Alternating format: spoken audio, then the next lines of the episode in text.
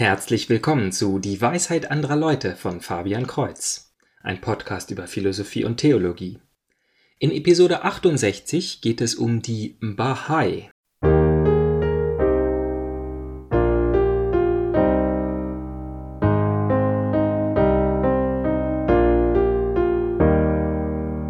Der Bahai-Glaube ist erst knappe 200 Jahre alt und hat sich noch nicht so stark verbreitet, Daher gebe ich erst einmal eine Zusammenfassung der Religionsstiftung und der Glaubenslehren.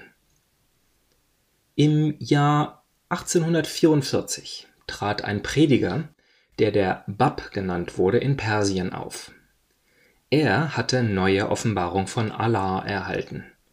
Daher sah er es als seine Aufgabe, den Koran neu zu interpretieren, den Klerus des Schia-Islam, der Staatsreligion, wo er lebte, zu kritisieren und die Ankunft eines größeren Lehrers als er selber anzukündigen. Zur Erinnerung, der Schia-Islam ist die zahlenmäßig kleinere Gruppierung, die den Nachfolger Mohammeds bei seinen Verwandten suchten und den gewählten Nachfolger der Sunni ablehnten. In seiner Reform des Islam suchte er, die Stellung der Frau zu verbessern und Gewalt gegen Andersgläubige abzulehnen. Für seine Predigten und Kritik wurde er mehrfach verhaftet und unter Hausarrest gestellt. Ein ganzes Jahr konnte er bei einem christlichen Gouverneur unterkommen, bis dieser starb. 1950 schließlich wurde er von einem Exekutionskommando erschossen. Der Babismus war jedoch eine schnell wachsende Bewegung. Einer der Anhänger war ein Mann gehobener Stellung, Sohn eines angesehenen Staatsbeamten. Für seine wunderbaren Reden bekam er den Ehrentitel Herrlichkeit, also Baha.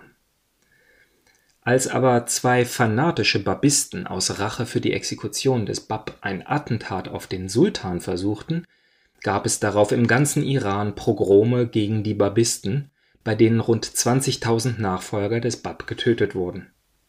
Auch dieser angesehene Mann der Oberschicht wurde verhaftet, doch war er durch seine gehobene Position geschützt und musste freigelassen werden. In der Zeit im Kerker jedoch erging die Berufung zum Religionsstifter an den Mann, der dann auch Herrlichkeit Gottes, also Baha'u'llah, genannt wurde.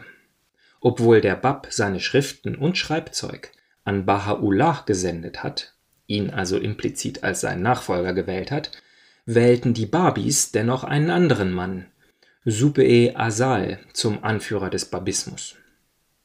Dieser war darin aber wohl schlecht, er lebte sehr zurückgezogen und die Gemeinde zersplitterte. Baha'u'llah dagegen war sehr beliebt und um ihn herum einigten sich viele Babis, sehr zum Unwillen von Sub'e Asal. In den folgenden Jahren kam es immer wieder zu Konflikten zwischen den Babis und den Schia sowie unter den Babis. Zunächst wurde Baha'u'llah in die Verbannung nach Konstantinopel gerufen. Kurz vor der Abreise schließlich teilte er seiner Gemeinde mit, dass er der vom Bab verkündigte Messias ist, einer von einer ganzen Reihe Abgesandter Gottes, zu denen Mose, Jesus, Mohammed und andere gehören. Er ist außerdem der Prophezeite anderer nicht-abrahamitischer Religionen, also der zehnte Avatar des Hinduismus der Maitreya des Buddhismus und der Shahbaram des Zoroastrismus. Auch in der Hauptstadt und unter Hausarrest hatte er weiterhin Einfluss und der Streit mit Sub'e Asal hörte nicht auf. Deshalb verbannte die Regierung schließlich beide Anführer an verschiedene Orte, nämlich die Asali nach Zypern und die Bahai nach Akkon im damaligen Palästina Insbesondere nach dem Tod des Sultans wurden die Haftbedingungen aber immer weiter gelockert. Baha'u'llah war sehr beliebt bei den Beamten und der Bevölkerung und durfte so das Gouverneursanwesen, auf dem er Hausarrest hatte, verlassen, aber auch Besucher empfangen. Aber auch Besucher empfangen. Dort schrieb er den größten Teil seiner Lehren. Im Mai 1892 schließlich starb er im Alter von 75 Jahren Heute leben etwa sechs Millionen Bahai über die ganze Welt verteilt.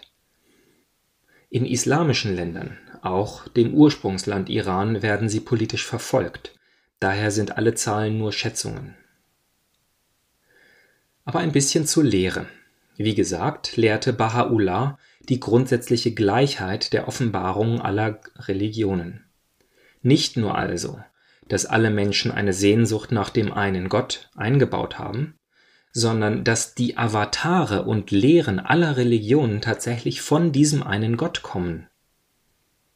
Konsistent auch mit den Lehren anderer Religionen stehen auch die Bahai für Frieden, Bekämpfung von Armut und Leid, Gleichberechtigung und Förderung der Ausbildung.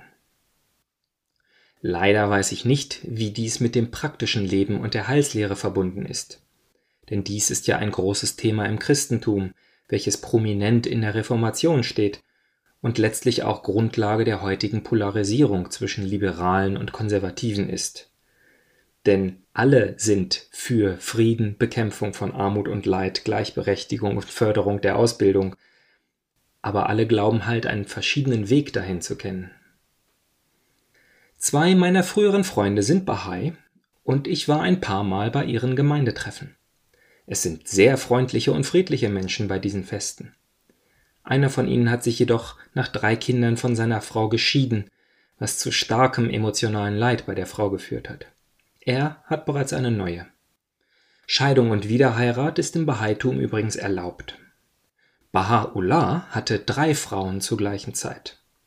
Später schrieb er die Regel, dass zwei Frauen das Maximum sei und dass man aufpassen muss, keine zu bevorzugen, da es sonst zu Streit unter ihnen käme. Sein Sohn interpretierte es so, dass, da es nicht möglich ist, beide genau gleich zu behandeln, nur die Monogamie erlaubt ist. Und das ist die Lehre, an die sich die Bahai heute halten. Tatsächlich sprechen wahrscheinlich Baha'u'llah und sein Sohn aus Erfahrung, denn sowohl die zweiten Frauen als auch die Kinder der zweiten Frauen waren eifersüchtig auf die ersten.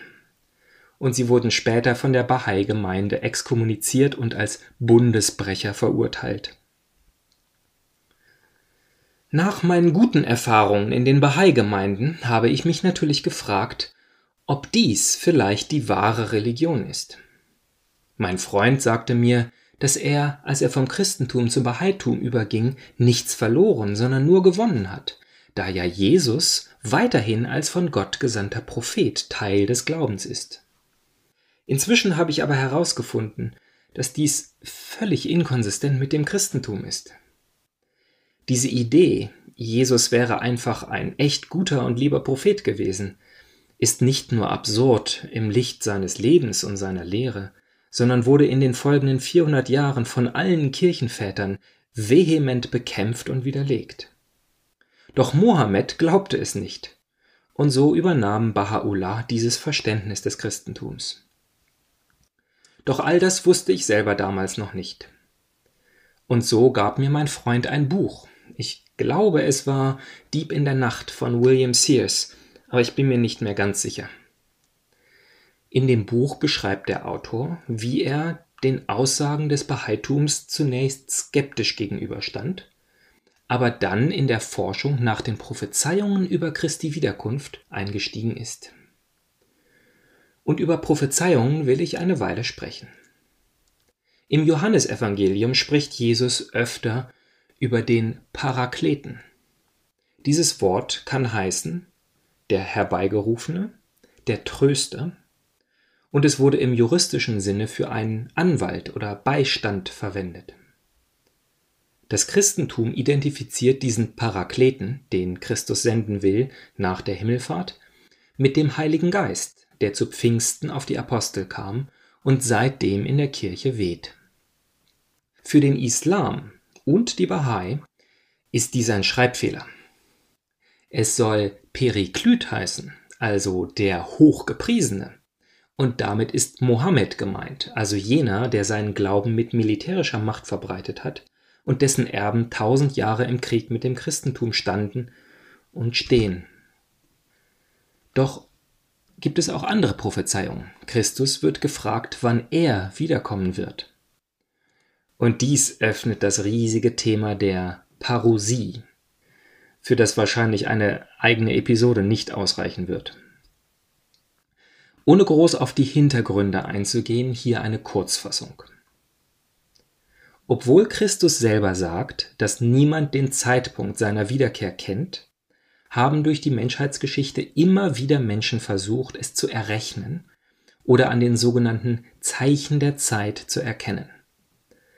Außerdem weiß keiner so genau, was dann genau passieren wird. Wird es das Ende der Welt sein? Oder kommt er einfach und geht dann wieder?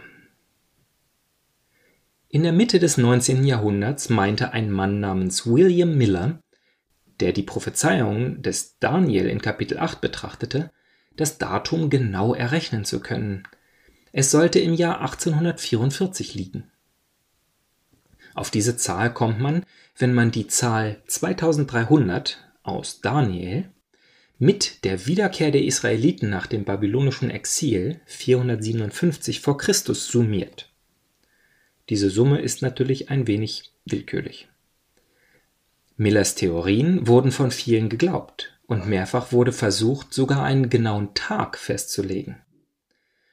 Doch alle prophezeiten Tage kamen und gingen, ohne dass man den Menschensohn durch die Wolken steigen sah. Aus den enttäuschten Milleriten ist dann die Denomination der Adventisten hervorgegangen, für die es noch heute immer wichtig ist, die nahe Ankunft Christi zu erwarten. William Sears nun horcht auf bei diesem Jahr, welches das Jahr ist, in dem der Bab öffentlich zu reden begann, also im weiteren Sinne die Geburtsstunde des Bahaitums. Er durchsucht die Bibel und findet, dass Christus selber in Markus 13 über die Endzeit spricht. Doch wir wollen nicht den ganzen Text im Kontext lesen, sondern nur einzelne Worte herauspicken. Er spricht davon, dass es Erdbeben geben wird, die Sterne vom Himmel fallen werden und dass die Sonne sich verfinstern wird. Also schaut sie es sich die Geschichte der Welt an und findet das Erdbeben von Lissabon 1755, den dunklen Tag 1780 in Neuengland und die fallenden Sterne 1833. Und all das in den 100 Jahren vor der Ankunft des Baha'u'llah. Nun, das Erdbeben von Lissabon ist bekannt, aber weder ist es das stärkste noch das tödlichste. In der Liste der Erdbeben mit den meisten Todesopfern schafft es Lissabon nicht mal in die Top 15. Der dunkle Tag von 1780 war unerwartet. Spuren in den Jahresringen von Bäumen deuten darauf hin, dass es einen schweren Waldbrand zu der Zeit gab. Und tatsächlich gibt es in Amerika regelmäßig, vielleicht alle zwei Jahre, einen dunklen Tag aufgrund von Waldbränden. Es passiert so, dass der Ruß des Brandes hoch in die Luft steigt, aber so fein ist, dass er nicht als Wolke erkennbar ist. Stattdessen wird der Himmel ohne erkennbaren Grund einfach immer dunkler. Die fallenden Sterne 1833 waren die Leoniden, die alle 33 Jahre besonders intensiv ausfallen. In jenem Jahr sollen bis zu 200.000 Sternschnuppen pro Stunde beobachtet worden sein. Leider hat sich die Trümmerwolke des verantwortlichen Kometen inzwischen so weit zerstreut, dass der Tag jedes Jahr weniger eindrucksvoll wird. Definitiv werde ich aber im November in zwölf Jahren danach Ausschau halten. Wie man an meiner Erklärung hören kann, halte ich nicht viel von dieser Art von Prophezeiungen. Wenn man eine Rede Christi nimmt, in der er sagt, dass keiner den Tag kennt, um dann die Hinweise drumherum zusammenzurechnen, um den Tag doch zu erfahren, dann ist man offensichtlich auf einem Auge blind. Ich habe die letzten Tage viel darüber nachgedacht, welche Prophezeiungen ich denn akzeptiere, denn ich bin nicht prinzipiell gegen alle. Die ganze Geschichte des Volkes Israel und damit das Alte Testament sehr direkt in den Prophetenbüchern, sagen das Kommen des Messias voraus. Viele intellektuell ausgelegte Heidenchristen, wie zum Beispiel Justin der Märtyrer, waren hin und weg von diesen vielen Hinweisen auf jeder Ebene, die sich in Christus erfüllten. Und auch seit biblischer Zeit gab es viele privaten Offenbarungen, wie zum Beispiel die von der heiligen Gottesmutter in Fatima. Doch zu diesen Offenbarungen und Prophezeiungen sagt die Kirche ganz eindeutig, dass man im Prinzip frei ist, sie zu glauben, wenn man will, und wenn es nicht eine spezielle päpstliche Untersuchung gab, die sie als inkompatibel mit dem Glauben herausstellt, aber dass kein Katholik irgendein Wort als kanonisch annehmen muss. Das heißt, an Fatima kann man glauben, wenn man will, muss man aber nicht. Ein anderes wunderbares Beispiel für Prophezeiungen ist ein Typ namens Edward Palamar, mit dem ich vor zwei Jahren eine lange Diskussion hatte. Er hält sich für die Wiedergeburt von Johannes dem Täufer und hat das Ende der Welt auf Weihnachten 2018 datiert. Zurzeit, er ist noch immer öffentlich tätig, verspricht er die drei Tage der Dunkelheit für Weihnachten 2020. Und irgendwie ist man doch etwas verunsichert, wenn man eine 500 Jahre alte Weissagung über die Päpste findet, die so interpretiert werden kann, dass Papst Franziskus der letzte Papst vor der Ankunft des Antichristen ist. Was hat es also auf sich mit der Vielzahl an Prophezeiungen und dennoch der Tatsache, dass man ihnen nicht so direkt glauben kann? Ich möchte hier zum Abschluss also unseren Brüdern und Schwestern in den Adventistengemeinden recht geben, dass wir in ständiger Erwartung der Wiederkehr Christi leben sollen. Das ist die Absicht der Prophezeiungen. Nicht uns einen Tag vorherzusagen, sondern dass wir in ständiger Erwartung leben. Nicht so wie die Juden den Messias erwartet haben, als Erfüllung und Anbruch einer neuen Zeit, sondern wie die Heiligen die Vollendung der Welt erwarten. Haben Sie dazu eine Anmerkung? Vielleicht eine eigene Endzeittheorie? Dann schreiben Sie diese an dwal.fabian-kreuz.de. Kreuz mit TZ. Also bis zum nächsten Mal. Gottes Segen.